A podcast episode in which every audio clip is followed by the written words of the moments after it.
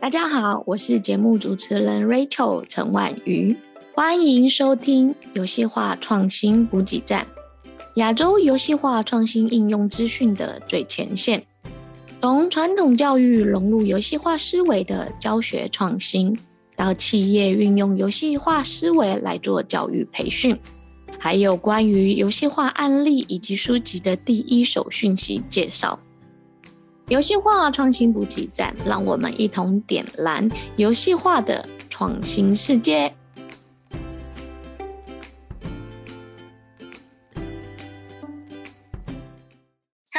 大家好，我是 Rachel。今天呢，是我们游戏化创新补给站新节目。那希望透过广播的方式采访很多 HR，或者是在做游戏化项目的专家，或者是行业的的试探者或领先者，来跟大家聊一聊，说，哎，在他们公司、在他们企业或他们的组织里面，我们是怎么样来推动跟推行游戏化的运行的？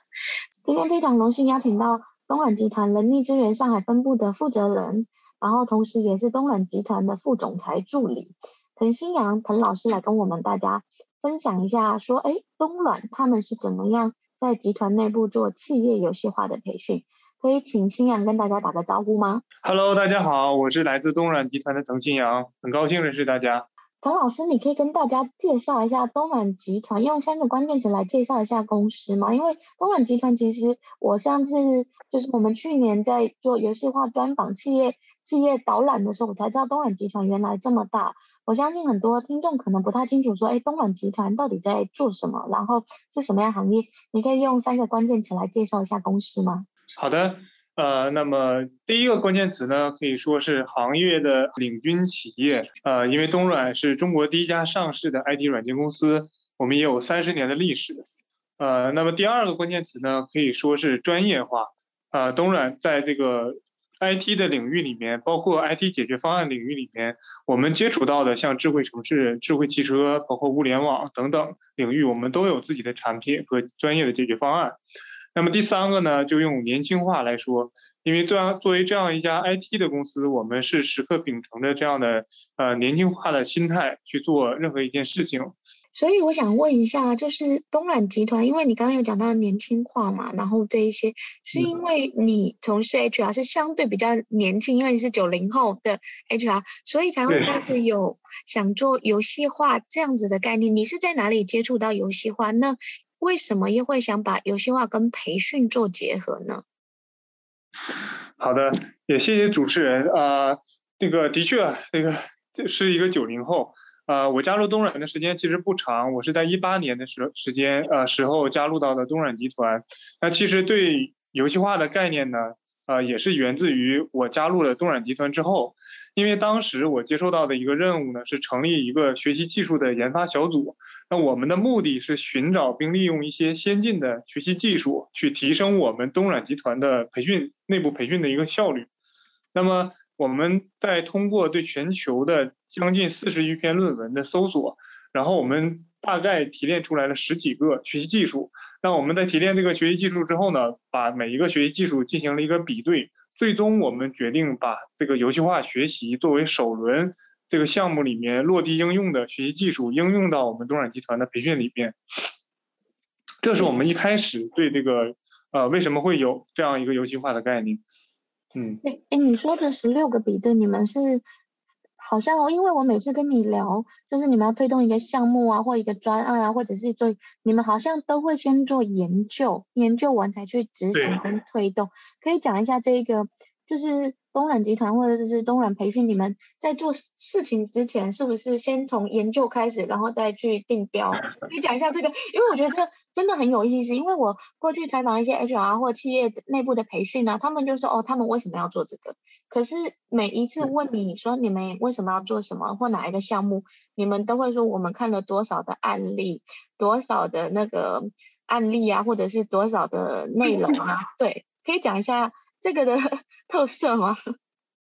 好，这个可能也源自于一个 IT 公司的这样的一个严谨的思逻辑性的思维和判断。啊，我们是喜欢去推断一些事情，然后用数据和现实去做我们的依据。那就拿游戏化的这个案例来讲，我们其实并非是因为这个技术而去选择一个技术。我们在选择游戏化技术的时候，有两个原因。啊，那么第一点就是这个技术本身的一个成熟性。所以我们在这个点上，我们会观看一下这个，比如说 Garner 的技术培训这个技术成熟曲线。那比如说我们会看一下游戏化的整个在全球的市场，它从这个。我们去年得到的这个报告是当啊，当年得到的一个报告是八十九亿美元，而且我们关注的不是它现在的这个市场增量，而是说它在四年以后就可以达到将近两百亿美元的这样一个市场估值。那么这样一个复合率能达到百分之二十四的一个技术，那可以说整个市场对它的开放程度是非常高的。那么东软也是一个偏近于稳，就比较偏稳定的这样的一个进步的公司，所以我们可能会。在这个技术选择上，会选择一个相对于比较成熟的一个技术，而不会做太多的这个新兴技术的这个冒险。那么第二个原因呢，就是呃，我们会利用这个三镜原则，呃，去观看、去查找一下，说我们东软到底需不需要这样一个技术？那当然，这个技术很成熟，那如果我不需要，它也不是一个好的技术。那么这个三镜原则呢，可能从第一开始的这个望远镜，我们会来看未来企业学习的一个趋势。我们看到了有七大趋势，包括个性化学习，包括这种微学习的兴起等等。那么第二个呢，我们就会用确定了趋势之后，用放大镜去看现在这些市场上的企业在向这些趋势走的时候，面临了一些什么样的挑战。啊，我们在这些挑战里面就看到了有一些，比如说学员不主动学习，比如说这个碎片化时间难以利用，学习效果难以衡量等等等等挑战。那么接下来我们就会用显微镜看自身。我们在东软自己在面临这些呃趋势走的时候，我们自己有没有面临一些同样的一些挑战上的一些问一些挑战或者一些问题？那么我们对自己内部的一个培训项目做了一个跟踪和比对，然后得出来一个结论呢，就是说我们现在其实年轻化员工比例的增加，会对我们传统的这种培训形式的培训的形式和效果有一个挑战。那么这个可能会成为当时和我们未来东软即将培东软企业培训即将面临的一个问题，所以基于这样一个两条原因，我们选择了游戏化技术作为首先应用落地的一个学习技术。我觉得你们真的是一个技术型公司。我过去啊，就是这几年做游戏化。内容大部分的数据啊、报告啊，都是我报告给大家听的，很少是一个企业自己先做好研究调查，就说嗯，OK，好，我就是要做游戏化，然后去这样操作跟执行，这是公司旧有的企业文化就是这样子吗？呃，是的，对，我们这个东软的人力资源呢，是应该是全球第一个通过 PCMMI 五级的中国的企业。呃，这个 PCMMI 五级呢，就代表了我们东软的人力资本成熟度模型可以达到最高的 top level。那么同样有这样的一个证书的，像这个，比如说我们知道的 I IBM 啊，像知道 Infosys 啊，就是国际的大厂才会有。所以东软是在十几年前就拿到了这样的一个认证。所以我们整个的这个呃，做任何一个项目，包括决策的落地，都是基于一个很系统的一个对这样的一个很系统而且逻辑很严谨的一个流程的。所以公司在推动，除了这些像培训的项目，公司在做一个项目的发起啊、启动，也会先有这种数据分析，然后先去了解所有的事，再开始做。因为这个很像，其实也很像咨询公司在做的工作，哎。对的。啊，因为东软是基于这样一个人力资本成熟度的模型体系下，我们分有了自己的这个 COE 部门和 HRBP，还有 SIC 这个人力资源三支柱、三支柱的一个模型。那么我们 COE 的部门，呃，我所带的这个部门就是主要负责的就是类似于像您说的这种专业的专业方向上的一些咨询和对未来战场的一个把控。哎好，所以你们是这样比对下来才开始选择游戏化，不像其他人是因为游戏化是一个好像是浪潮上或者是培训的新解 药，然后想说来提炼试试看，对吧？对对对对，因为这个呃，我刚才有提到 Gartner 技术成熟曲线，其实游戏化在中国来讲的话，应该是在一八年达到了巅峰。然后，呃呃，应该是在一六年达，不好意思，一六年达到的一个巅峰。然后那个时候就是属于被媒体炒作期。然后我们会看到很多互联网的大厂喜欢在这个时期应用一些新的这个巅峰型的一些技术。而我们对于作为一个比较传统的这种老牌的 IT 公司呢，我们偏近于稳扎稳打的一个战术，所以我们可能会更针对于一些在刚才技术曲线处于成熟期的技术，我们来选取进行一个应用，这也是一个企业的一个可能做事的一个方法吧和习惯。对，那你们就觉得，哎，这个技术是一个。嗯，成熟的发展。那你们后来决定用新员工这个这个项目来做培训，是基于什么样原因跟理由？还有，哎，就是因为公司要做呃培企业培训，其实有很多不同的项目跟不同的内容，也可以从中高阶啊不同的地方，或者是从技术端啊，就研发有效产品。那你们最终是怎么样开始推动这一个项目的？呃，我觉得在企业这个。推动一个项目的时候，我们都有一个这个第一步。呃，首先先说为什么，就是因为呃我们在比对的时候，我们也就是新员工的占比是我们现在看到的，就是在整个企业培训的用户群体里面，呃，就比较这个特性是比较显著的，而且呢，我们现在这个。九零后的占比其实已经达到了七比一的这样的一个，也就是说有七个人，那么这里面就有一个会是九零后，而且我们在看我们现在这个时代，不是说都是叫互联网时代吗？那如果我们就是用学术上面来讲的话，我们用道格拉斯科技三定律来讲，就是任何一个技术，只要是我出生的时候就有的，那么它就应该是理所当然的技术。那么我们再看，随着九零后这批人成长起来的时候，互联网技术一定是他们现在。根深蒂固会认为有的一个技术，那么我们再反观我们现在的培训技术呢，你会发现培训技术更趋近于老的传统式的这种工业下工业时代下以讲师为中心的这样的一个这样的一个情况，所以它就导致了一个严重的错位，中间会有一个很大的一个 gap，所以在面临这样一个 gap 的时候，我们可以选择一个新的技术去马上跟它做一个对等的对标，那么这。就会对我们整整个这个项目的试错呀，包括一些成本上，可以达到一个非常好的一个控制控制的一个效果。那这是我们在选说为什么要用年轻化，选择年轻化的员工去做我们的第一个使用群体，然后为什么会选择游戏化技术应用到这个这个培训的这个改革里面。呃，第一步，呃，那么呃，在推动这个游戏化项目的时候呢，我们的第一步其实是从这个管理者思维转变开始的，因为。呃，任何一个企业在推动一些创新型的项目的时候，其实让管理者先理解这个创新的理念是非常关键的一个因素。比如，我们先让管理者去理解什么是游戏化，那游戏化能做到什么样的程度？那我们就在这里面采取了一些外部一些成功的案例，然后在这里面去做了一个打包的，然后给领导去做一个讲解，然后包括这些概念上的一些讲解。那么这个重要的目的呢，是让领导先安心。是让领导是知道我们不是这个技术的先驱者，因为先驱很容易会变成先烈。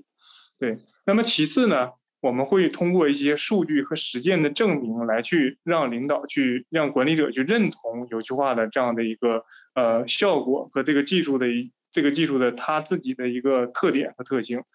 那么最后我们才会把这个技术应用到实际应用到我们的项目的改革里面。那你可以跟大家讲一下，说，哎，你们东软新员工这个计划大概是一个哎几天的内容啊？然后它大概是一个什么样的形式，让大家更清楚了解，说，哎，你们是选了哪一个项目？然后这个项目的实行细则啊，还有实行的方式是大概是怎么样操作的？OK，啊，东软的新员工职业教育培训呢，是基于我们自己有一个非常非常这个庞大的一个整个的员工培养体系。那么新员工呢，是如果把这个体系培养成呃比喻成一个马达的话，那么新员工肯定是最开始注入这个马达里面的这个这批人，而。如果我们发现我们的这个核心里面，就是说他对这个学习的环境、这个学习的习惯，包括他自己主动学习的意愿，如果这个不足的话，就会导致这个马达不可能百分之百的发挥他自己的这个作用。那么我们这这是我们最开始选择这个，就是说，哎，那我们要把这个最开始的路口就要把好。那新员工职业教育培训呢，就是基于这样的一个原因，我们。我们设立出来的一个专项培训，那它是一个为期五天的线下大型集中式的一个培训，那主要分成沈阳和大连的两个主场，那么大概每一年将近会有一千多校招的新员工会进，就会进到会来到我们的沈阳和大连，然后进行一个大型的线下培训。那么过往的这样的一个，就是我们根据观察。包括我自己本人也是最开始传统培训的这样的一个呃感受者。那我看到的呢，是在一个很大的一个大厅里面，几百个人坐在这里，听了老师滔滔不绝的讲八个小时的这样的培训，连续五天，所以大部分都是一个昏昏欲睡的一个状态。然后我们的这个实施项项目的实施人呢，那也会拿一个小棒槌，看谁睡觉呢就敲一下，看谁睡觉敲一下。然后当时就自己在心里面就觉得，哎，这个东西好像，呃，这个培训形式好像特别不 fashion，就可能会特别不，呃，我我特别不能理解。对，所以呢，这可能也是基于，就是奠定了说，当时我为什么那个私心上来讲，说一定要拿新员工水学教育去做一个这样的一个改优先的一个改革。你们之前的项目是直接把旧的项目转换成线上化，对不对？直接转换成线上化。啊、那你们是直接全部转成线上化呢，还是线上化跟线下化都有整体的？协调啊、呃，我们是其实设计了一个游戏化的路径，那这个路径呢，其实偏向于运营。那么我们是一个采用了一个线上的一个软件，那这个软件呢，我们保留了线下的培训方式，然后我们用利用线上的软件呢，其实是更多的是让他能够推进他主动学习，让他有一个非常好的体验。呃，我自己基于自己的一个对教育的一个认知来讲，我觉得。一定是刻苦学习，快乐体验。就是学习，它一定是刻苦的，这个过程是你避免不了的。但是这个体验的学习之后的一个体验的过程，我们可以把它做的比较享受，比较快乐。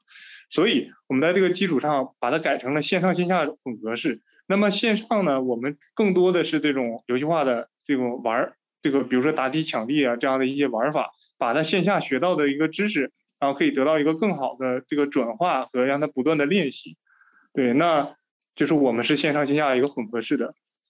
那当然，如果我们把这个线下的这个主动学习能做得很好的话，那线上这个我们把一些课件，我们本来是五天的线呃线下的一个培训，然后我们把其中一天的课程作为一个试验阶段，把它提放到了线上，所以我们把这个整个培训时间缩短了一天，然后我们再看了我们再看一下这个效果是不是还会那么好，呃，实验去证明的话，这个数据呃是很好的。就是无论线上和线下，那真正的能做到了线上线下的这种混合式的这样学习。所以你们还是，呃，线上维持一天，然后线下。那你可以讲一下，大概它整个项目四天跟一天大概做了哪些类型，然后为什么只选那一天转到线上？对，呃，我们这个涉及到我们自己内部新员工学教育的培养的课程，可能跟很多企业一样，最开始会有这样的东软介绍啊，包括我们自己的规章制度啊，包括自己的文化呀，然后包括一些可能呃软性技能提升，比如说高效能人士啊的习惯啊等等，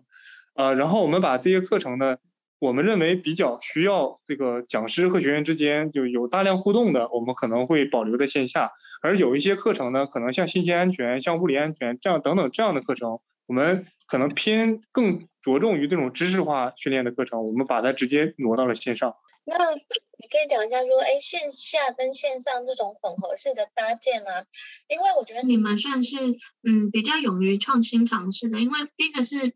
游戏化，而且一开始就直接拿整个项目五天的时间，又直接又接了混合式，所以你们其实把游戏化的技术跟混合式的技术同时放在同一个项目去做。那你们这样从设计啊、规划到执行，大概花了多久时间？然后是自己组织内部做呢，还是有找外部的专家顾问呢？然后来整体协助，因为很多的组织要开始推动游戏化，第一个就是想说我要拿什么做，第二个是哎我做了我要从哪里开始，然后到底我应该要怎么做？他常常大家就会一直卡住，一直卡住。呃，我我先讲说推动了多少时间去做这个设计和规划吧。就我们整个筹备的规划的时间差不多是一个月的时间，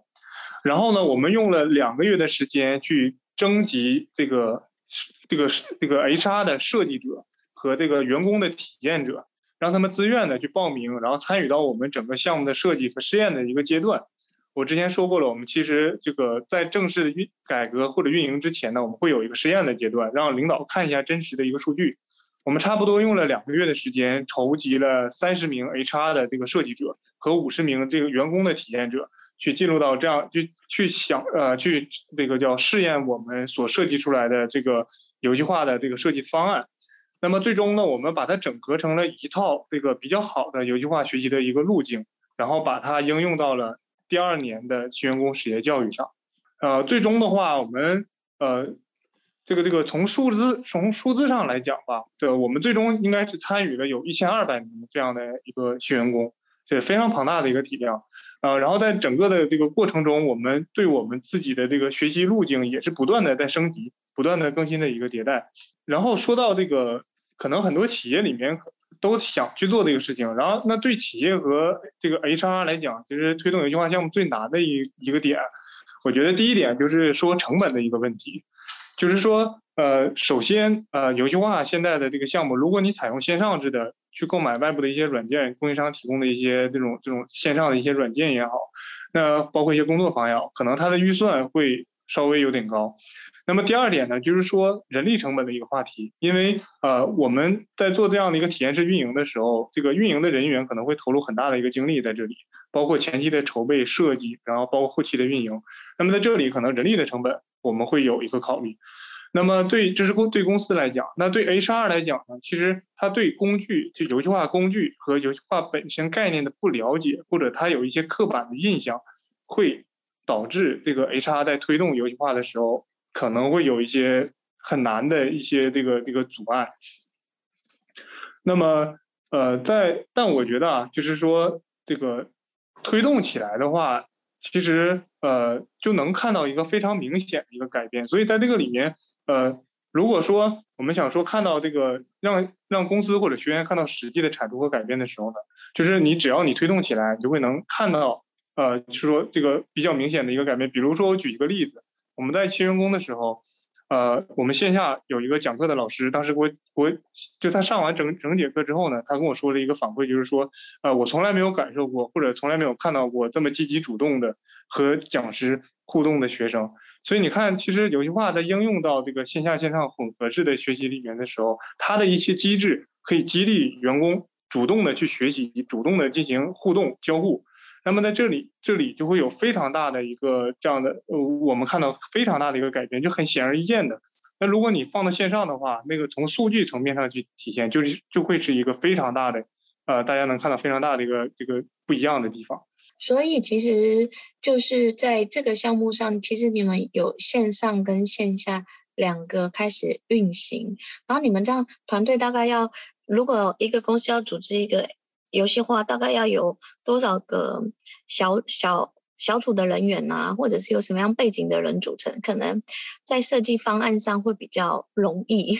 那我反观整个游戏化我们项目的设计过程中的时候，首先它肯定是要有自己培训项目的负责人，就是这个项目最基本的这个框架它是有的，就是我们整个的学习的一个路径。那么其次呢，我们会设置一个游戏化的设计师。那这个游戏化设计师呢，更主要设计的是它整个体验的一个路径，是怎么能够，它他们两个是相辅相成的，而不是说，呃，我我要做游戏化的话，我就把整个课程和课件全部都改成游戏化的形式，我们不会这么做，我们只是把游戏化作为一个大的框架，然后把这个我们传统以前培训的内容，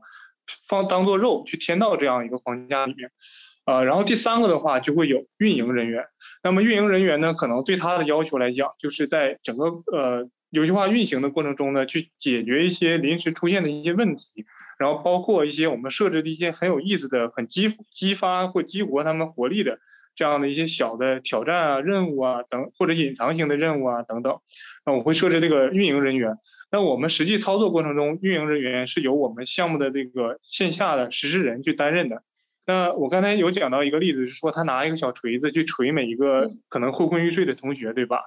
那么其实我们做了游戏化运营之后，他摇身一变就变成了 NPC，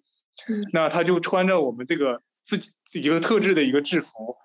然后呢，我们会有一些隐藏型的任务，然后如果学员去通过线上的表现和线下的这种表现触发了隐藏型的任务，他就会嘣跳出来说。哎，恭喜你，你激活了我们某某某任务，然后我会给你一些金币卡，而这些金币卡呢，它就可以在线上兑换成这个虚拟的金币，用来买道具，然后去用来帮助他自己的阵营得到更好，就在攻体抢地的过程中得到一个更好的一个优势。所以呢，就会你会发现，从无论是实施人，无论是项目的负责人、运营的人员、讲师、学员，他们整个都会在这个游戏化的激励的激励的这样一个作用下。达到了一个非常好的一个投入状态，他们也是一个体验的一个状态，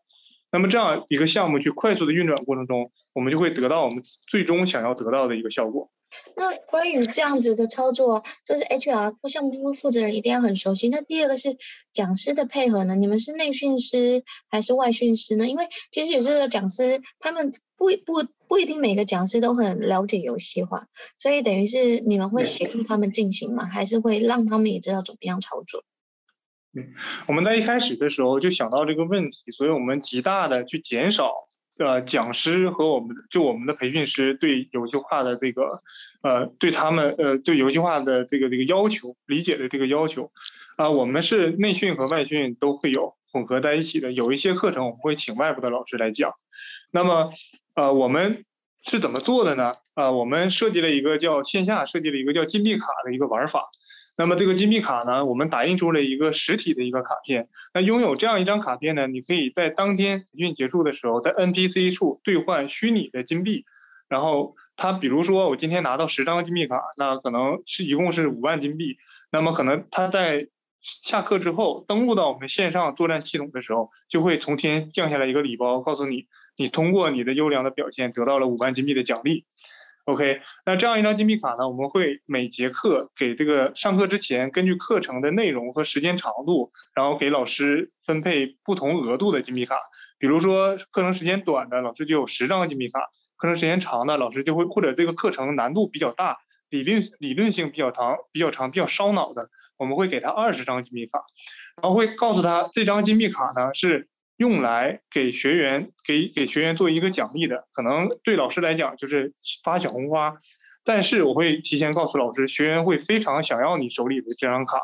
所以你要谨慎的去利用这张卡去做互动。所以我就会发现很有意思的一点，第一点呢，就是上课的时候，呃，在上课之前半个小时的时候，老师可能对自己有一个提问的环节，那么老师就会把它插入到提问的环节里，然后有有的时候呢，老师会让。这个，比如说讲一些晦涩难懂的理论的环节的时候，老师也会拿出金这个金币卡，目的是为了让学员集中注意力。那么我们在真正的这个运行过程中，我们观察学员的时候，就会发现，真的有一些学员是冲到台前，从老师手里抢夺金币卡，然后为了抢答这样的一个问题。所以真的就是整个线上的这个氛围就非常活跃，这也是为什么那个讲有那位讲师下来的时候就说，我从来没有见过这么积极主动的学员，愿意跟我去做一个互动。啊，甚至有些讲师呃在同样一节课的时候，呃他会说说你能不能给我多发几张金币卡，会有这样的一个这个就是双向激励，就不但是激励了学员，而且也激励了讲师，他会设计更多有意思的环节。所以其实你们就等于把那个线上的那种有一些游戏机制啊，或者是金币的机制，其实落实到线下，增加那个互动互动性，而不是只是有传统的问答啊、小组讨论。你们其实就是给予了一个外在的奖励的机制，然后去调动他们那个积极主动或想好胜的这种好的那个战斗的心态，对吧？对的，对的，他他的前提条件一定是说。就它的前提条件一定是说，是基于你对游戏化这个整个场景下的一个体验的设置。它的前提条件一定是说，能够让学员沉浸在你这个环境里面，他才会相信金币卡，他才会愿意抢夺金币卡。而且这个甚至有一些学员，我说一个比较有意思的事情，就甚至有一些学员愿意拿现金去跟别的学员购买他手里的金币卡。对，他的前提条件下，一定是让学员相信和沉浸到你所为他打造的这样一个游戏化场景里，让他在这个场景里进行一个学习。有没有遇过？因为其实推动游戏化对于九零后或者新员工来讲，其实是一个蛮好的推进，大家也会很期待。可是会不会遇到有一些嗯、比较传统的老师啊，或者是传统的嗯、高管啊，他们对于这个其实内心会有点隐患跟隐忧？你有遇过这样子的难点吗？有，这这也是为什么我们做了这样一个事情，就是说我们在呃提出这个创新的想法和真正实现落下中间，我们设置了一个实验环节。那么提出这个想法的时候，刚才也分享了一个说一个一个技巧，就是说呃首先要让管理者以他能理解的这样的一个话术去理解游戏化，比如说。呃，如果你觉得这个游戏化这个名词不太好的话，我们可以换一个名字，叫交互式学习。那可能那个老师会比较理解。那如果不行的话，我们可以说是这种，呃，这个混合式学习。那我们有一个新的新的这样的一个工具，新的这样一个技术，OK。呃，然后让他去理解，然后呢，用大量的这样的企业实践的案例，比如说我当时就列举了百度和宝马在游戏化应用上的一些案例，和国外的一些像谷歌这样一些大型的公司，它在游戏化运行真正应用上的一个案例，然后和它的一个案例的数字上的一个量化的结果，然后让领导会说说觉得我们可以去试验一下，那这个时候我我需要的是一个试验的一个机会，那么在试验的机会里面，我们在在这个这个时候，我们就会有一个低成本的一个去试试错的一个过程，然后最终拿到一个很好的一个结果的时候，我们自己也在试验嘛。如果这个结果很好，我们当然会用，然后我们会会把这个结果打包成一个这样的这这个报告的一个形式，再返还给我们的管理者，然后再跟管理者申请更多的资源去进行真正的这样的一个真正的落地。呃，那当然，真正第一期的落地也是以试验为主，那么第二期、第三期才会是说真正的成型。这样一个技术落地，所以你应该也会推荐，就是如果如果有相关的公司要开始做，先从小小部分的规模开始去做，对吧？不会一开始就是出来一个非常大的项目，因为其实很大的项目，第一个是呃从头开始设计规划要花很长的时间，可是又是未知，反而从小的。内容去做尝试跟应用，那你们自己在做这个规划的时候，是全部都靠内部呢，还是有靠一些外部的专家顾问协助？因为其实我觉得培训的本质或培训内容的知识点啊，或公司想传递的东西，其实内部的培训项目的负责人是很清楚。可是游戏化要怎么样结合在一起？你们这个是怎么样把关的？呃，首先说外部的这个，这、这个。我们的确有请到了一些外部的这个呃供呃供应商也好，或者说我们会积极主动的参加一些外部的会议。呃，我在整个项目这个理论推荐之前，我说的这个搜集技术的阶段呢，我们其实就有在做这个事情。那当时游戏对游戏化来讲，我是有参加过这个 ATD 的这个技术大会。然后后期呢，呃，我们在第一阶段实验成功之后呢，我们我们也。意识到这样一个问题，就是说我们纯内部的，或者是说纯靠自己去学习游戏化，可能呃一开始会有一个入门是 OK 的，但是如果再往更深的去走的情况下呢，可能会有一些呃我们意识不到的，或者是说我们经验所触及不到的点，那么我们就会开放的去往外部走。然后当时参加了这个第一届的 GCA 大会，就是游这个亚洲游戏化的这个游戏化的这个大会。呃，然后当时也认识了很多在游戏化方面专的专家呀，然后一些这个方向从事很久的这样的一些大咖，啊，然后听到他们去讲游戏化实践的案例和包括对游戏化的一些思考和设计，那在这个过程中，我们汲就汲取了一些更多的外部的一些经验，然后把我们这个东西做得更升级更好。对，我们是有做有做这样的一个事情的。对，你会不会觉得就是其实？因为，嗯，我我其实这几年在推动游戏化，就是有些时候是 HR 不了解游戏化，那外部专家又不了解 HR 的语言，那你们在沟通成本上啊，或者是怎么样，就是不会太难，因为有些时候 HR 就说啊，沟通一个项目成本花费太多时间，然后那干脆不要 做好了，就是回复最原始的啊，因为它因为因为创新其实是要花时间跟成本的啊。我我觉得这个这点提出来的很很符合于我们现在对当下数字化时代下 HR 的能力的一个理解，对，就是就拿游戏化培训项目去举例，那我们 HR 在推动的时候，我们需要具备哪些能力，然后能跟这些部门去进行合作，对吧？那我个人的一个理解，首先你就要拥有技术的理解能力。而不再像以前的，就是安于传统的这样的培训形式，就是按部就班，然后把这个事情做完，啊、最终得到了一个成所谓的这个成绩或者是一个出勤率，然后我们就把这个项目算做完了。而我们在面对未来数字化的这个冲击的时候呢，我们一定要有技术的理解能力。那以游戏化为例，呃，我们在做这个事情之前，一定要理解游戏化技术到底是什么，然后呢，包括你要理解，呃，你自己公司的信息安全技术。呃，可能会需要你理解一下我们在什么服务器下运行啊，我们需要有什么样运行环境啊等等。这样的话，你才能有这样的技术理解能力，你才能有可能把一个数字化时代下的一个技术去做一个应用和一个落地，才能做一些数字化的事情。那么第二个呢，我们就认为说，呃，HR 可能在数字化时代下需要一个有一个平衡利益相关者之间的一个能力。那我们可以把它叫做，比如说同理心啊、换位思考啊也好，都等等都好，就是说我的用户啊、你在乎什么？这些利益相关者你在乎什么？然后这些利益相关者你会得到什么？在这样的一个技术里，这样你有这样一个能力，你才能去做这个这样的一个技术的一个推动，新创新型技术的一个推动。然后第三点，我觉得就是，呃，很贴近的，就是说，呃，少说呃少说专业术语，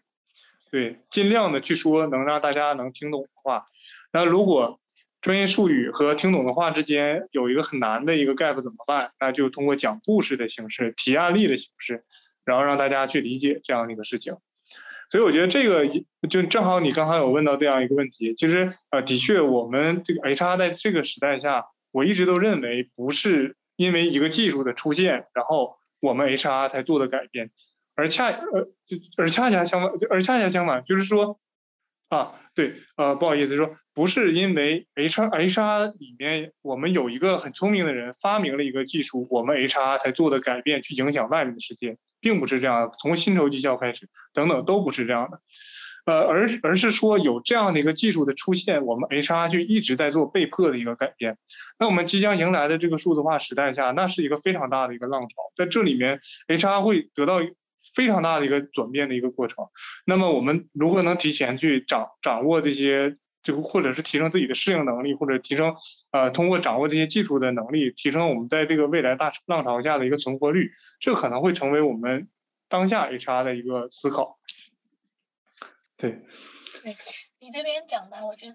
这一段也很适用给很多现在的 HR，就是其实不是按部就班把事情做好就好，而是要有一些。系统整合的能力，或者是诶有什么样新的新的蓝海啊，或新的技术啊，或新的培训方式，或新的用法跟用用语，不是只是把新的用语、新的用法直接套路回公司，而是要重新站在公司内部的角度去思考，说，诶这个东西我可以怎么样拿回来用？站在公司的角度，站在学员的角度，然后站在 HR 的角度，怎么样三方共赢的方式？因为最终的目的还是让学员。参与者或公司的员工体会到公司在做培训是对他们的有好处。第二是希望透过这样子培训发展，让他们有更好的产出，或者是帮公司贡献更高的价值。那你觉得，我我觉得你说的最后一个就是最重要。我就说我常常在游戏化的专场或 HR 的专场的时候，我其实就是一个白话文的解说者，就是 对，就是。游戏化的很多的专业术语他们听不懂，所以我就用白话文再重新解释它是什么意思，或者是 HR，就像你刚刚会讲的，那什么三支柱啊，然后就是培训的需求啊，然后还有那个科室模型啊，什么理论啊、评估之类的，然后我就会换成技术。听得懂的语言，去跟他们做沟通。对，所以我觉得其实有些时候，这个不是只是在游戏化或者在培训，因为太多人会用专业的语言。那其实 HR 的角色其实有个很重要，就是讲白话文，讲大家听得懂的语言，然后降低那个专业的门槛。是这样的，是这样的。我我觉得游戏化本身这个技术来讲，就是一个翻译者的一个技术，就是它它是通过把游戏的语言翻译成我们可能应用到其他的案例里面，或者应用到其他的场景里面，然后把它游戏的这个所所提炼出的一些机制啊、玩法啊、要素，然后应用到去改变我们现在一些一些现状、一些项目的现状也好，一些企业管理的现状也好。等等，我所以我觉得游戏化本身就是一个翻译者，所以如果你想做这件事情的话，你首先就要把翻译的这个这个角色 能够做好。嗯，无论是说把游戏化的语言、专业术语翻译给你的领导听，你的 HR 的同事听，还是说你把这个 HR 的语言，然后能够翻译给我们游戏化的设计师去听，对，都是都是需要一个这样这样一个角色的过程。对，然后这边我刚好顺着问一下，就是因为你是九零后嘛，所以对于游戏化啊、玩游戏啊、线上游戏可能比较熟悉。可是现在大部分很多的 HR 或者是有决定权的 HR、HRD 啊，或 HRM 啊，或 HRBP，他们其实不是互联网下的 用户族群，所以他们其实也想推动游戏化，可是他们不知道该怎么做。第一个是自己游戏玩很少，我们在论坛大会。就 HR 提出一个问题，说我自己不喜欢玩游戏，我也不知道怎么玩好一个游戏。我线上游戏很打很少打，可是我想进入游戏化培训这个门，我到底要怎么开始？OK，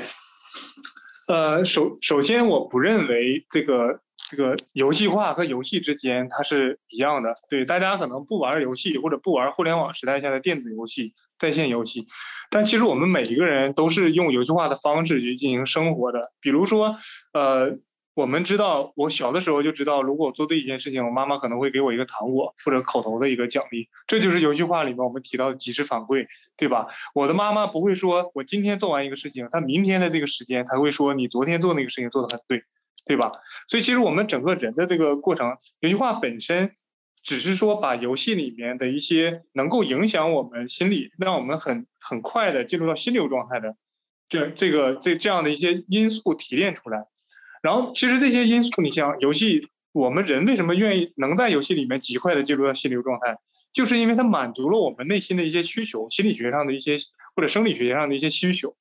所以我不认为有这个这个我们的可能因为年龄的限制，然后会让这些这个。会分成说，有一些人应该懂 HR，呃，游戏化，呃，有一些人可能都不了解游戏化，对，所以我第一个我不认为这件事情。然后第二点来讲的话，我是觉得，呃，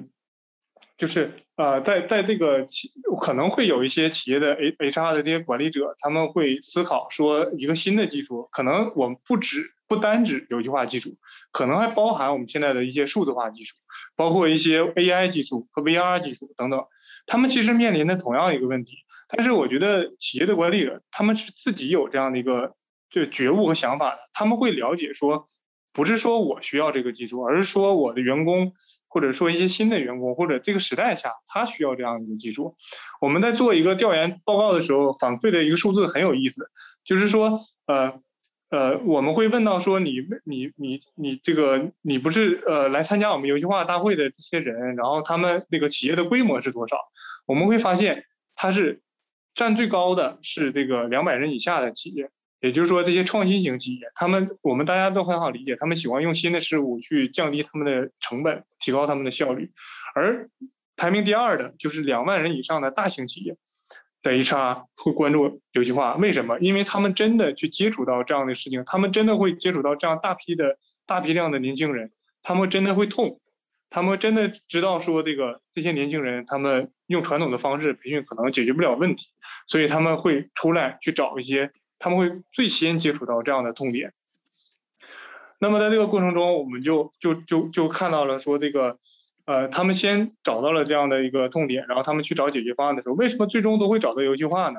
就是说，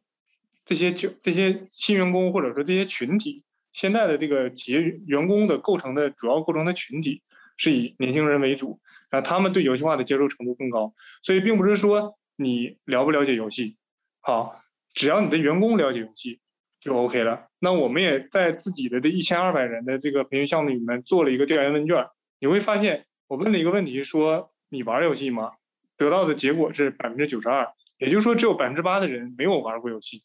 然后我还问了第二个问题，是说学习这款游戏，在没有任何这个指导手册的情况下学习玩这款游戏，对你来说难吗？那个回答难的只占了百分之七。对，所以所以可能就是我们大家不要太太多的思考说，哎，现在的学员。用我们的这个角色，或者用我们的经历去思考，说现在的学员不喜欢玩游戏的怎么办？其实他们多多少少都都在这个时代下生长，他们对这个东西其实已经是属于像我之前说到的，他出生时就有的一个技术，它是根深蒂固里面就有的一个技术，它不存在着说这个像 AI 这样的一个技术来讲，可能对九零后来讲，它可能不是根深蒂固的，他可能需要去进行学习，去进行培训。那反过来来讲，如果是一五后未来进入到职场的时候，AI 对他们来讲就是根深蒂固的东西，所以我们那个时候就不需不需要去考虑，不需要去考虑那那批学员他们有多少人了解 AI、认识 AI 或者喜欢 AI。刚刚觉得你说的这一段啊，就是特别，就是我觉得人就是游戏化，它其实虽然是一个技术，可是我觉得游戏的概念或游戏化的思维，其实我们天生与生俱来。就像给你一本书，或给你一个手册，或给你一个游戏，你不知道怎么玩，你就会开始探索跟摸索。那学习也是一个体验的过程嘛。我们把游戏化就当做一个体验的过程。其实透过这种方式，反而学员的参与度会更高，而且他也想去摸索看看。他其实抗拒度一定比做传统的培训一步一脚印啊，或者是要拖拉的这样去操作。更能实现。对，我们前面呢，其实聊了蛮多，就是关于说你们为什么开始做，然后做了一些的思考啊，跟做了的一些好的成功的数据。那你在推动这个之后，有没有发现什么样的坑啊？就是或者什么样的就是难点啊？可以跟其他 HR 分享，让他们可以借由你们这些已经在实现游戏化的企业或组织上，他们可以有一些借鉴的经验。啊啊！我就说一个我我遇到的一个坑嘛，就是啊，可能这个坑也代表了这个 这个行业。我会发现现在中国游戏化市场的门槛会比较低，它这样的一个情况会导致，就是其实国外游戏化已经有二十多年的一个历史了，那中国其实游戏化对相对而言这个还是比较早的，所以它没有一个体系，就是比如说我们的供应商体系，它是没有一个这样的一个标准的，那这样呢会导致一个。就是在这个市场里面会鱼龙混杂，就是什么样的人都有，然后可能三个人，然后拉一个大旗，就可以说我去我是做游戏化的，我是做沙盘的，我是做团呃这个这个体游戏化体验工作坊的等等等等。所以这个时候我们的就就是需要 HR 或者是需要一些使用者有一个慧眼识珠的一个能力，然后同时呢，你也要准备好你自己的一个试错成本。呃，我觉得这样一个现象不是说单。单指的有一句话，就是最开始的这个企业在线学习平台，就拿它为例，因为它已经有，就是基本上在中国走了二十年一个历史，你就会发现，这个企业在线学习平台也是经历过这样一个阶段，然后我们才有今天的这种百花争鸣、百花齐放的一个一个一个一个一个现象，会有专门做内容为主的在线平台，会有专门做运营为主的，会有专门做这个系统模块为主的。但其实，在最开始的两千年到两千零五年的时间，企业学习在线平台它本身就是一个大家觉得这个东西、这个系统很好，然后我是以模块制，更多最开始是以薪酬绩效模块这个一个点发散，然后很多人想做，然后很多人在这个浪潮下淘汰下来，然后开始逐渐的做平台、做功能，然后开始做这个内容的运营，到现在为止做做这个运营系统的这样的一个运营，所以。就是游戏化学习，其实现在这个处它处于，如果同类去竞比对比的话，处于这个企业在线学习平台的最开始那五年那个时间段。所以在这个时间段的情况下呢，我们这也是为什么我们提倡说大家要以场景为主的去找你自己的游戏化培训项目，然后以场景为主去找，说这个场景市面上哪一个供应商做的会比较好。然后在供应商的选择上呢，也需要自己有一定的辨别能力。那这个辨别能力就基于你对游戏化技术本身的理解上，你会知道说，呃，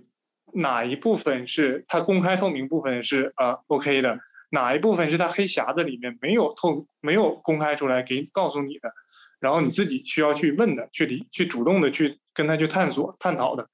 对，那我觉得只有基于这样一个情况下，你才会少走一些坑。当然，我说在这个阶段下的试错成本还是会有的。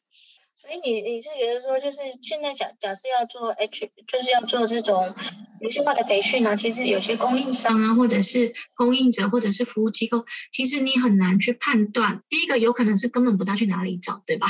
第二个是找到了，好像选择也不多。那他们提供的内容，就像你说，你要能问问题，我相信你应该是在项目当中才能问出问题来，不然事先也很难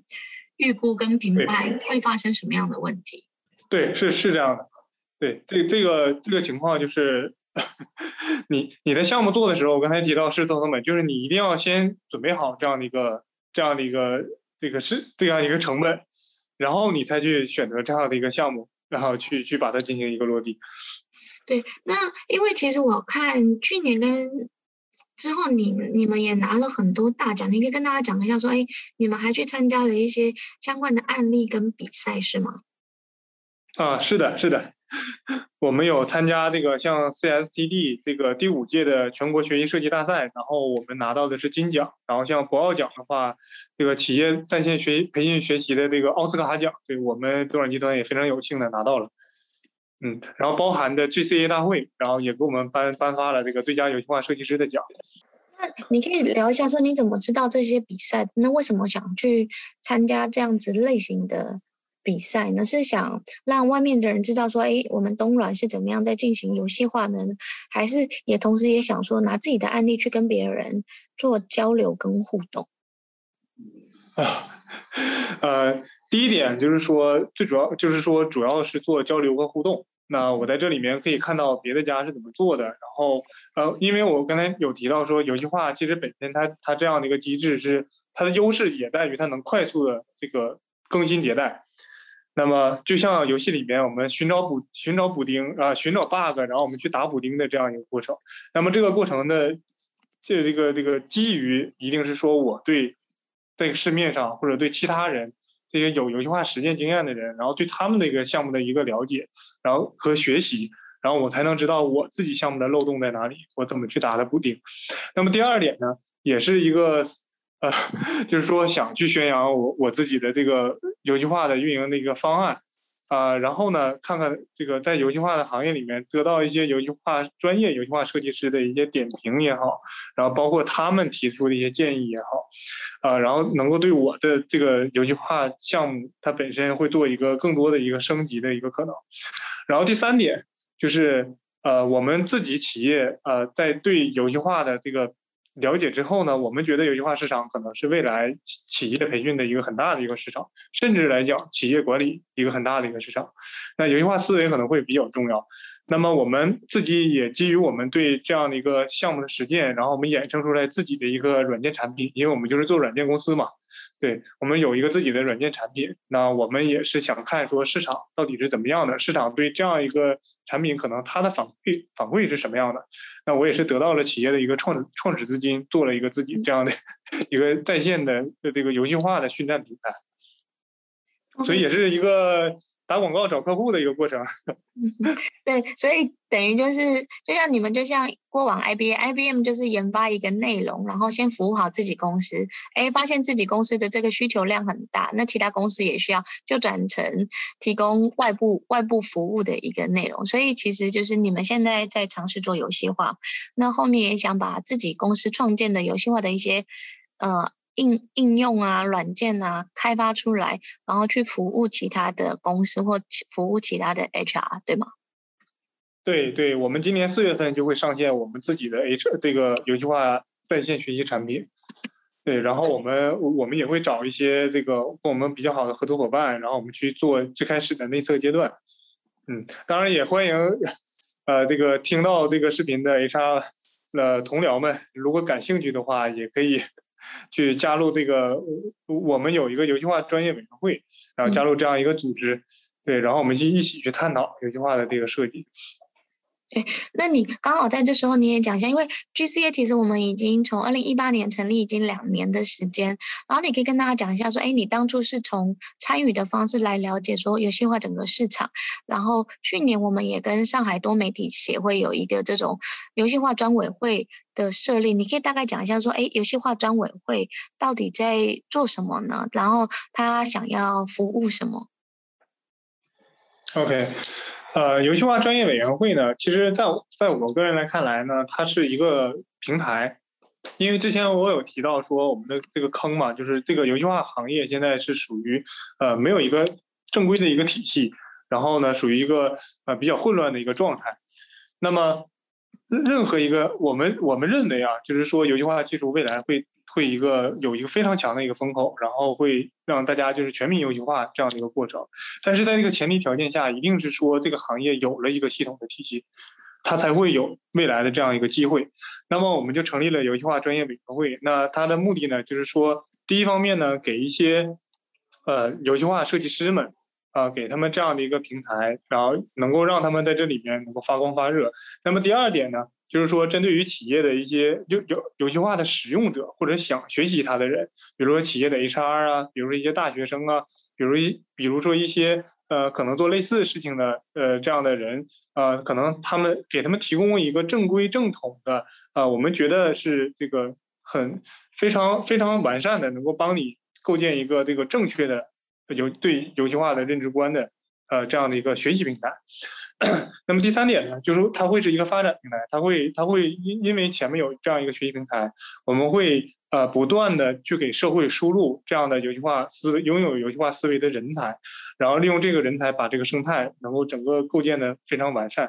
然后最后一点呢，就是基于我们这个社会的一个使命，就是游戏化现在呃，因为从国外开始流行，那大概有二十年之久的一个时间，而中国它刚刚开始的一个游戏化。那么什么是中国的游戏化？那中国游戏化的理论基础在哪里？所以我们也构建了一个类学术学术研究的这样的一个平台，供更多更供更多更多的学者能够把他们的研究论文，然后能够在这里面得到一个学术的一个交流，然后甚至未来可以跟国外的一些学者去做一个交流。所以它更多的是一个生搭建生态的一个平台。对，我这边来跟大 家补充一下，就是其实我们在推动游戏化已经，我从二零一零年开始，其实已经推动将近快十年的时间。那其实游戏化。大概在前五年的时间，就是因为在浪潮上，所以大家都做，可能用 PBL 啊，像就是奖励啊，会将这种基础的外外外驱力的方式来推动。可是其实后面几年来，其实都已经沉淀下来，用游戏化的项目，呃，可能。大家听的比较多的就是游戏化的新员工项目，游戏化的那种运行的项目或游戏化的培训项目，甚至有些公司把整个项目直接做成一个游戏化的专案，然后来做培训，或者是沙盘定制啊，游戏化的那种桌游类型的定制。其实游戏化它其实它的。应用跟案例的层面跟场景其实是非常多元的，所以我们在二零一八年的时候就开始推动说有这样的大型的论坛，希望鼓励大家可以进来进来了解一下说，游戏化别人是怎么做的。第二是让大家眼睛为之一亮，说哦，原来游戏化不论在培训场景、在教育场景，或者是在教党文化的这种 场景下，有什么样的 对，有什么样的发展跟应用？那我们也是在很，然后也去年开始推动案例，就是征集所有只要你在做相关类型的案例，然后来做延伸，因为我们希望把游戏化这个思维真实的意义传达出去，而不是只是说哦，游戏化就是好玩，或者是游戏化就是团建的升级版啊，或者是游戏化就是哦，好像就是用一个很有趣的名头有。头啊，包装啊，然后忘记那个培训的本质。你后面可以看到，就是我会跟新阳要这个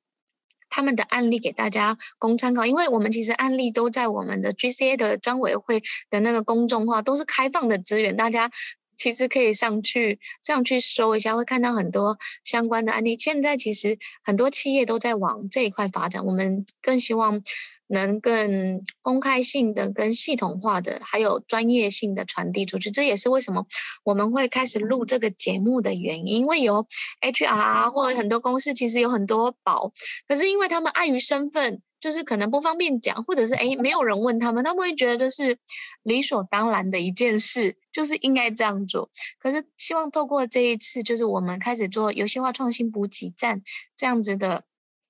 那个广播节目，然后让大家可以接收到更多的资讯跟内容，也期待就是有兴趣的人，大家可以每一年年底大概十一月的左右，就可以来参加我们这样的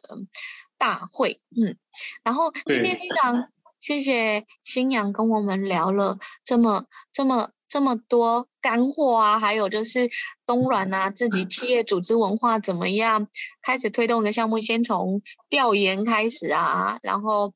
怎么样跟公司内部的管理沟通啊？然后还有小型的试错啊，然后做汇报。我觉得这一段对很多 HR 来讲也是一个非常宝贵的经验。就是要推动一个项目，不是拍着脑门好出发走做 就冲出去了，而是它其实也是要有一个内部营销的过程。对，你说。对，因为我们也不想错过一个好的学习技术。呃，比如说我们可能拍脑门的情况下会出现，如果这个项目结果不达标或者没有像你预期那样的话，你可能会责怪这样的一个技术。对，但可能你会因此错失一个很好的一个帮助你去做培训升级的这样的一个技术。那然后刚才 Rachel 也提到了好多这个大家对游戏化培训的这样的一个偏见。对，可能一些刻刻板的印象啊和刻板的思维，那的确就是游戏化项目本身来讲，我我觉得，如果说用一句话来说游戏化培训的话，我觉得就是它是当下这个时代对激励的一个重新的思考。我引用的这句话也是当呃第二届 GTC 大会这个网易的老师说到的，就是游戏化本身它就是对激励的一个重新的思考。那么从这样一个话题，我们再看说未来。呃，可能跟大家去讲说，呃，未来我们企业会面临的两个难点，可以通过游戏化来解决。第一个难点就是说，呃，我们员工体验的一个话题，尤其是这次疫情之后，员工体验的话题会变得尤为重要。那么，怎么能够给员工一个更高效率的这样的一个能更快速的一个体验？因为在疫情之后呢，你会发现灵活用工、社会化用工这样的在 HR 行业里面这样的现象的一个出现。那么也就是说，未比如未来的一个员工，他可能只是单位时间段内，然后提供给你单位的一个劳动成果，那么可能就不再是劳动合同这样的一个关系了。那么他去选择哪一家公司去贡献他自己的这个劳动成果呢？所以员工体验会成为未来的一个很大的一个方向。那游戏化可以很好的让员工更加快速的去融入你的，在这个单位时间段内，然后融入你的公司，然后呢，能够更积极主动的给你提供出更好的劳动成果。这是第一点，那么第二点呢？我们会认为深度学习会是未来企企业可能想去解决的，或者是说会带来的一个问题。因为我们大家现在都知道碎片化学习很火、很流行，但是碎片化学习是解决不了知识渗透度和这些知识深度的一些话题的。那么我们有一句话可以非常好的能够把一些，比如说它会把一些碎片化的知识去联合在一起，然后最终达到一个深度学习的一个效果，甚至或者是说让。学员抛开碎片化学习那样方便的一个学习方法，然后通过游戏化的方式呢，能够让他进入到一个深度学习的这样的一个过程中。那么可能这两个话题是说未来我我们觉得游戏化可以给企业带来一个更长远的一个方向的。对，你刚刚。说的那个，我就是想问你，最后就是游戏化培训，就是其实是对激励的重新思考，也刚好嫁接到就是员工体验，因为培训的本质其实就是创造更好的员工体验，然后也让他们怎么样深度思考，因为碎片化学习啊，或者是。其实都很难深入让学员去沉淀跟跟跟思考，就像推动一个游戏化项目，其实它不是一个小的片段，而是它是有很多用户思维跟设计思考的 角度在体验体验的环节跟体验的场景当中。如果呃这个你的合作伙伴呢、啊，或者是 HR 自己没有用用用用户思考的角度啊，或 design thinking 的这种。创造思维的的设计思考的角度，其实在做游戏化的培训上，可能会落于形式上好玩跟有趣，可是没有办法达到知识点或者是有用的讯息的传递。对对对对，这也是说我们呃开句玩笑话来讲，未来不会被 AI 替代的，HR 不会被 AI 替代的一个点。对。然后那你会？推荐说，HR 他们也开始做这种游戏化的项目的开始尝试跟培训，因为你做到现在已经两年快三年的时间了，对不对？在自己公司组织内部推动，嗯，对对对，是这样的，我们得到了非常好的一个效果反馈，嗯，呃，比如呃，就比如说呃，这个我们新员工职业教育培训上来讲，就是我们分成长期和短期的项目项目的这个成果，呃。游戏化给这个项目带来的，从短期来看的话，就是他们主动学习的效率的提升，然后还有包括他们主动社交的这样效率的提升。那么第二个呢，就从长期来看的话，我们这个新员工一年期的保留率同比提升了百分之十八，就是基本上达到了我们东软五年内的一个峰值。然后新员工在试用期绩效的同比提升增加了百分之十四，这是我们根据我们这两年项目的跟踪。下来，我们得到的一个数据反馈，也就真正的印证了我之前说到的那个，就是这个时代，大家可能对员工体验的重要性会非常强。然后那个我们我们要做一些，可能说我们所有的这个 design，在在整个项目的 design 的过程中，我们是真正要考虑到说什么是体验式，然后什么能够让他们能够更好的沉入到沉浸在你所所打造的这样的一个范围里面。而新员工，呃，比如说我们现在说新员工，现在很多新员工都是用脚投票，对吧？大家都知道说。这个新员工在这个很多点上，就是我如果让我不舒服的话，我就走了。现在的一个这些新员工来讲，那么好一个好的沉浸式体验，一个好的这样的就这样的一个呃游戏化设计的一个项目，就会把你的一一年期定一年期的这个保留率做一个提升，那么就会节约你的这样一个人力成一一个企业的这个人力人力的这个人力的成本，提高你的 ROI。对，是这样。那你最后可以聊一下，说其实你们也是一个，嗯，游戏化的新的尝试者，到两三年其实已经算是一个用户了或一个粉丝。那你们接下来会有游戏化培训会有怎么样规模的扩展啊？或会不会往中高阶级啊，或领导力啊，或者是别的项目上去做发展？接下来有什么样的规划吗？呃，是有的，呃，因为我们。我我跟大家提的一个建议说，游戏化最开始都要做到这个新员工。那当然，现在市市场上也都是这样的。呃，因为新员工其实相对而言，他对游戏化的接触度很高，但是他不是游戏化最核这个最核最能表达出核心价值的一个一个群体。我觉得最能表现出核心价值的群体是在这个比如说你的管理层、领导力上。那那我们东软的未来的在这个。还有就在这个领导力上的方向的拓展呢，可能会呃，比如说找一些外部的供应商，因为比如呃，像领导力上我们不能用一些线，可能不能用一些线上游戏的一些形式，那么我可能会用一些线下的，比如说像桌游也好，像这种沙盘也好，可能去给我们自己的企业的这个管理者去量身定制这样的一个工具和方法。那么第二点呢，可能会针对场景化。就是有一句话会针对于各种各样的不同场景。那我们今年开始去拓展的一个新的场景呢，就是用对用于这个销售人员的培训。那么我们之后的一个规划呢，会用作产品经理的这样一个特殊人群的这样的一个培训。因为有一句话在销售人员的培训里边，它可以很好的解决主动学习的一个话题；而在产品经理的这个群体里面，有句话可以很好的解解决他们什么呢？就是创新、创新性思维这样的一个话题。好，这是我们可能对未来游戏化培训的一个规划和发展。所以其实我觉得你们已经想得很清楚，而且应该也是算是行业跟业界内比较大规模，因为其实不是 HR 在推动而已，而是公司整个集团他们也非常看重这个项目，对不对？哎，我听我之前就每次找你的时候，就听你说你都常常去别的部门汇报说，企业游戏化到底在做什么。然后跟怎么样做，所以现在也已经带动集团内部有一些不同的部门也很想了解这一块，是吗？是，呃，最开始，呃，最开始跟我联系的这批人呢，就是我们最开始参与到这个项目设计过程中的那三十名 HR，对他们所代表背后代表的部门，啊、呃，然后他们就是，其实游戏化这个东西，我觉得很有意思啊，它这个东西，呃，就只要你接触到了之后，你就会觉得这个很有吸引力，然后它会有一种魔力，让你去，啊、呃。始终都想说，我要去拿它去尝试一下，去试用一下。但确实它的效果也很好。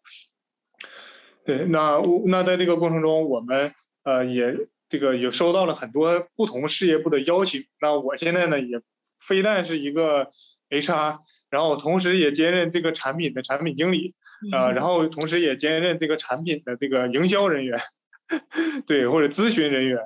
对，然后我觉得从全方位上吧，就游戏化会给我带来非常不非常多这个不同不不呃各种各样的一个体验吧。我觉得这个呃是一个对我来讲是一个很新鲜的一个过程，嗯，也从全方位的去打打磨我这样的一个过程。我觉得从不同的角色，从呃我 HR 的角色，然后转化到业务人员的角角色，转化到产品人员的一个角色，会让我更加透彻的了解，返回来了解到说，在这个时代下，HR。真正需要具备的能力和我们未来发展的一个方向。对，我觉得你比较是创新式的 HR，就是也对，就是 HR 的方寻，就是它其实是多面向。HR 现在其实不是只是选用预留啊，或者是管薪酬这一些，而是从嗯、呃、怎么样从业务端、从战略端，然后从产品端跟用户端。整个架构是从战略式的方式去思考，然后怎么样把 HR 真的不是从行政部门，呃，真正转化可以到这个营收的部门，因为这几年其实 HR 都一直在喊嘛，对不对？就是 HR 不是人力成本端呐，它是其实可以有业务业务营收端。对，我非常谢谢。对。陈老师今天跟我们做这样的分享，嗯、我觉得这一集啊，除了给大家指导一下游戏化他们怎么样从零到一，然后现在要升一级，一到二这样子的版本去做。那他也提到很多 HR 本身应该具备的能力，在数字化的 HR 应该具备什么样的能力，还有 HR 在组织内部怎么样可以嫁接跟调高自己的自己的视野啊，让自己的未来的发展会更好。我觉得这都是一个很。创新的可以提供给很多 HR 参考，而且重点是滕老师非常年轻，他是九零后，然后就可以做这样。我觉得很多八零后的 HR 都会开始担心，说后面的人浪潮来了，我们应该怎么样保住我们自己的 的位置？我们现在也面临着这个零零后要要即将进入到职场，也带来这样一个压力。对，我觉得就是我们就持续持续跟着浪潮往前走，不用担心，也不用害怕。就是当有什么，我们就直接去面对，这才是这种数字化时代或者是互联网时代人才所需具备的这种成长性的思维。对，成长性的思维的确是这样的。嗯，好啊，那我们今天非常谢谢陈老师，然后。借由东软的案例来跟我们聊了很多游戏化相关的内容，然后他同时也是游戏化专委会的主任哦，就是他后面也后期也会开始推动很多在企业游戏化，可能是培训啊，可能是参访啊，还有分享一些案例。那希望大家如果对我们感兴趣的话，可以上我们那个，你可以看音频下面的一些相关连接，然后了解到我们。好，那今天就到这里了，谢谢陈老师。好，谢谢谢谢 Rachel，也欢迎我们的这个对游戏化感兴趣的呃我们的同行们，然后小伙伴们，然后能够加入到游戏化专委会，然后让我们一起能够把这件事情做得更好，然后把这个事情能够推广的在中国能够推广的这个能够更多的应用场景，然后我们也是最直接的一个受益人，不是吗？OK，谢谢大家，谢谢大家。